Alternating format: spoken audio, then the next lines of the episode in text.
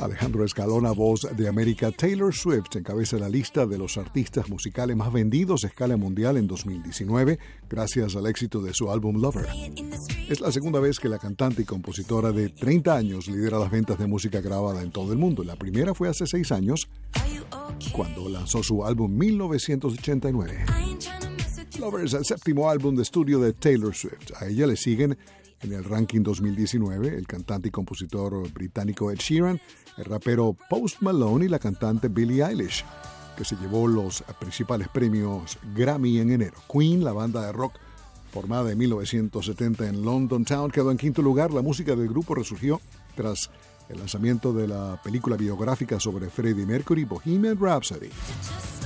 BTS, la popular banda de Corea del Sur, quedó en séptimo lugar. En el show de la moda de París, la diseñadora británica Stella McCartney presentó su nueva colección.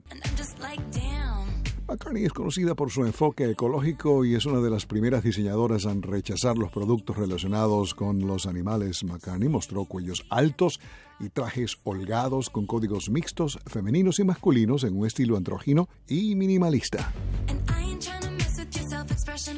Anyone who has watched Inside the Actors Studio for any length of time James Lipton, creador y presentador del programa de televisión estadounidense Inside the Actors Studio, falleció el lunes a los 93 años, informaron The Hollywood Reporter y el sitio web de celebridades TMZ. Lipton, quien entrevistó a cientos de personalidades de Hollywood durante más de 20 años, murió en su residencia en Nueva York de cáncer.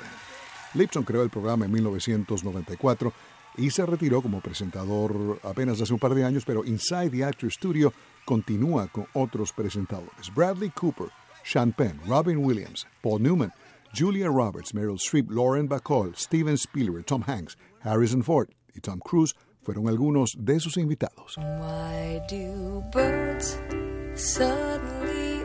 El 2 de marzo, Karen Carpenter hubiese cumplido 70 años. La contralto y baterista, nacida en New Haven, Connecticut, y su hermano Richard formaron el dúo Carpenters. Karen murió a los 32 años en 1983.